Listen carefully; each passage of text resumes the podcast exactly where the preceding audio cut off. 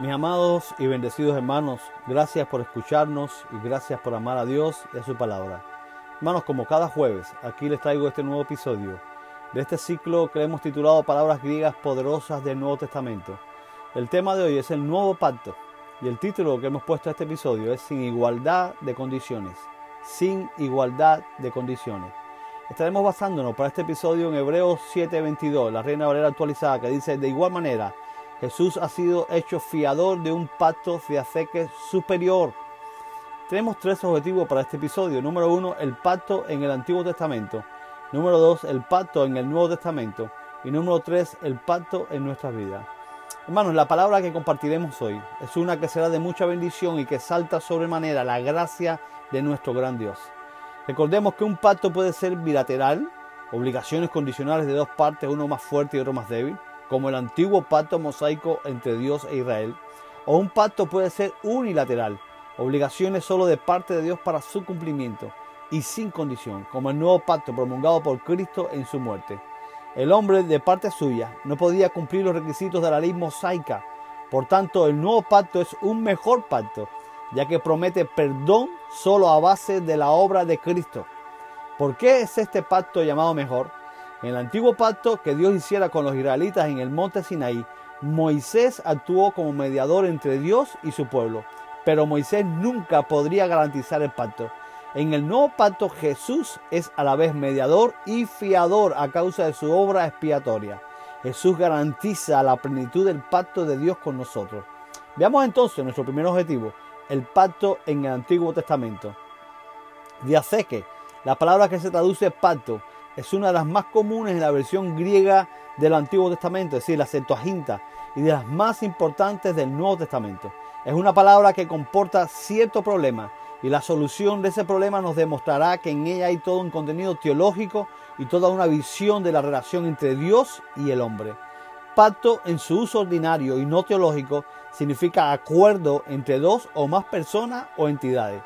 Así es como ocasionalmente se utiliza en el Antiguo Testamento. Por ejemplo, en la alianza que los gabaonitas deseaban hacer con Josué, en el capítulo 9, verso 6 dice, así fueron a Josué al campamento en Gilgal y le dijeron a él y a los hombres de Israel, nosotros venimos de una tierra lejana, hacer pues alianza, diaceques con nosotros. También se usa en el pacto con los habitantes de Canaán que les estaba prohibido a los israelitas. En jueces 2.2 dice, con tal que vosotros no hagáis una alianza, diaceque, con los habitantes de esta tierra, cuyos altares habréis de derribar, pero vosotros no habéis obedecido mi voz. ¿Por qué habéis hecho esto? En el pacto que hicieron David y Jonathan, en 1 Samuel 23, 18 dice, ambos hicieron un pacto de aceques ante Jehová. Después David se quedó en Ores y Jonatán se volvió a su casa. Pero se usa más comúnmente para significar la relación emprendida entre Dios y el hombre. Así, por ejemplo, se utiliza referente al pacto de Dios con el, con el hombre tras el diluvio. En capítulo 9 de Génesis, en el verso del 12 al 17, dice, y dijo Dios, esta será la señal de pacto que establezco entre yo y vosotros, y todo ser viviente que está con vosotros, por generaciones, para siempre. Yo pongo mi arco en las nubes como señal del pacto que hago entre yo y la tierra. Y sucederá que cuando yo haga aparecer nubes sobre la tierra, entonces el arco se dará ver en las nubes me acordaré de mi pacto que existe entre yo y vosotros y todo ser viviente de toda clase, y las aguas no serán más, más un diluvio para destruir toda carne. Cuando el arco aparezca en las nubes, yo lo veré para acordarme del pacto perpetuo entre Dios y todo ser viviente de toda clase que está sobre la tierra. Entonces dijo Dios a Noé, esta será la señal del pacto que establezco entre yo y toda carne que está sobre la tierra. Siempre es que la palabra que se usa para pacto en estos textos. Se emplea también de forma especial respecto del pacto entre Dios y Abraham. Génesis capítulo 17 en el verso 4 al 9 dice aquí que mi pacto es contigo. Tú serás padre de muchas naciones. Ya no se llamará más tu nombre Abraham. Tu nombre será Abraham, pues te he constituido en padre de una multitud de naciones. Yo te haré muy fecundo. De ti haré naciones y reyes saldrán de ti. Yo establezco mi pacto como pacto perpetuo entre yo y tú y tu descendencia después de ti por sus generaciones, para ser tu Dios y el de tu descendencia después de ti. Yo te daré en posesión perpetua a ti y a tu descendencia después de ti la tierra en que reside, toda la tierra de Canaán, y yo seré su Dios. Dijo Dios de nuevo a Abraham, pero tú guardarás mi pacto, tú y tus descendientes después de ti, a través de sus generaciones. Y en general respecto de cualquier parte que tenga eh, que ver con la relación y el acuerdo entre Dios y el pueblo de Israel. Deuteronomio capítulo 4, en el verso 3 y el verso 23, dice, Él os declaró su pacto de aceque, el cual os mandó poner por obra los diez mandamientos y los escribió en dos tablas de piedra. Y el verso 23 dice, cuidaos pues, no sea que olvidéis el pacto de aceque de Jehová vuestro Dios, que Él ha establecido con vosotros, y os hagáis imágenes o cualquier semejanza, como te ha prohibido Jehová tu Dios. Esta es la única palabra que se usa para describir la relación, el pacto de Dios con su pueblo. Veamos entonces nuestro segundo objetivo, el pacto en el, Nuevo Testamento. Los viejos usos de esta palabra del Antiguo Testamento sobreviven en el Nuevo Testamento. El pacto con Abraham es todavía recordado en Hechos 7:8. Dios le dio el pacto de aceques de la circuncisión y así Abraham engendró a Isaac y le circuncidó al octavo día. Lo mismo hizo Isaac a Jacob y Jacob a los doce patriarcas. El pacto con el pueblo de Israel es todavía enfatizado en Hechos 3:25. Vosotros sois los hijos de los profetas y del pacto de aceque que Dios concertó con vuestros padres diciendo a Abraham, en tu descendencia serán benditas todas las familias de la tierra. Pero muy especialmente la idea del pacto se usa respecto de la nueva relación entre el hombre y Dios, relación que fue posible por la vida y muerte de Jesús. En 2 Corintios 3:6 dice, Él mismo nos capacitó como ministros del nuevo pacto, Cainés de Ateque, no de las letras, sino del espíritu, porque la letra mata, pero el espíritu vivifica. En el Nuevo Testamento, diateque es la palabra característica de la carta a los hebreos para describir esta nueva y mejor relación entre Dios y el hombre.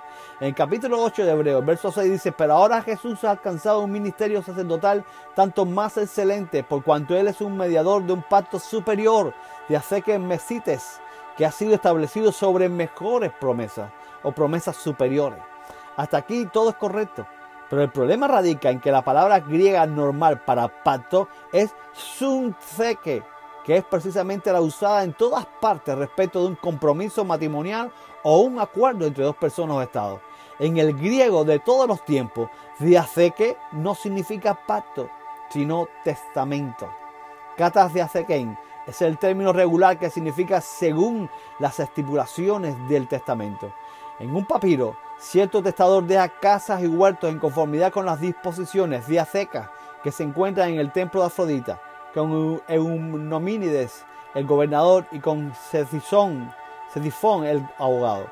Veamos entonces nuestro tercer objetivo, el pacto en nuestras vidas. ¿Por qué el Nuevo Testamento no utiliza nunca sunzeke y siempre usa ciaceque? La razón es la siguiente. Sunzeke describe siempre a un acuerdo hecho en igualdad de condiciones que cualquiera de las dos partes puede alterar. Pero la palabra pacto significa algo diferente. Dios y el hombre no se encuentran en igualdad de condiciones. De aquí viene nuestro título, sin igualdad de condiciones. Significa que Dios, a opción propia y en su libre gracia, ofreció al hombre esta relación que el hombre no puede alterar cambiar ni anular, sino solo aceptar o rechazar. Ahora bien, el supremo ejemplo de tal acuerdo es un testimonio. Las condiciones de un testamento son impuestas por una persona y aceptadas por otra, que no puede alterarlas. No entramos en relación con Dios, escuche bien, no entramos en relación con Dios por derecho propio, ni según nuestras estipulaciones, sino por la iniciativa y la gracia de Dios. Filón dice, un pacto es un símbolo de la gracia que Dios sitúa entre sí mismo, que es quien la ofrece, y el hombre, que es quien la recibe. Lo propio de Dios es dar y lo propio del hombre es recibir.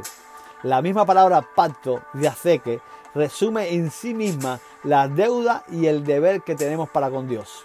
Estamos en deuda porque nuestra nueva relación con Dios es debida a la aproximación de Dios y no, escuche bien, no a nada que nosotros pudiéramos haber hecho.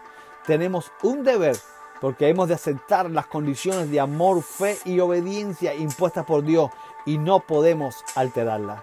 La misma palabra demuestra que nunca podremos encontrar a Dios en igualdad de condiciones, sino únicamente según la humildad y gratitud estipuladas. Recuerda, hermano, Estamos ante Dios sin igualdad de condiciones. Y para concluir, mi amado, les comparto el comentario sobre este tema que escribió un teólogo y dice, la grandeza de su persona, la suficiencia de su sacrificio, la autoridad implícita en su resurrección, la superioridad de su sacerdocio y su ascensión al trono de Dios son la fianza completa de la validez de este mejor pacto. Samuel Rutherford redactó su propio catecismo y en él escribe, ¿qué indujo a Dios a hacer el pacto de gracia? Su propia y libre misericordia y gracia. Pues cuando Él lo hizo, nosotros éramos como hijos bastardos, desamparados, expósitos, medio muertos, dejados a la intemperie a morir en su propia sangre. Eso era lo que de hecho sucedía con los niños no deseados en tiempos de Rutherford. Y nuestro Señor se nos acercó e hizo un pacto con nosotros. La palabra de que contiene la inevitable verdad de que todo es de Dios. Y leemos nuevamente el texto en el que nos basamos para el inicio de, de nuestro episodio. Hebreos 7:22. De igual manera, Jesús ha sido hecho fiador de un pacto superior. Catá y Esauto, Creitonos, Diaceque Gegonen, Engúos y Esaus. Nos vemos el próximo jueves con otro episodio y un nuevo tema de este ciclo, palabras griegas poderosas del Nuevo Testamento. Un abrazo de su hermano, amigo y pastor, Tommy Torres.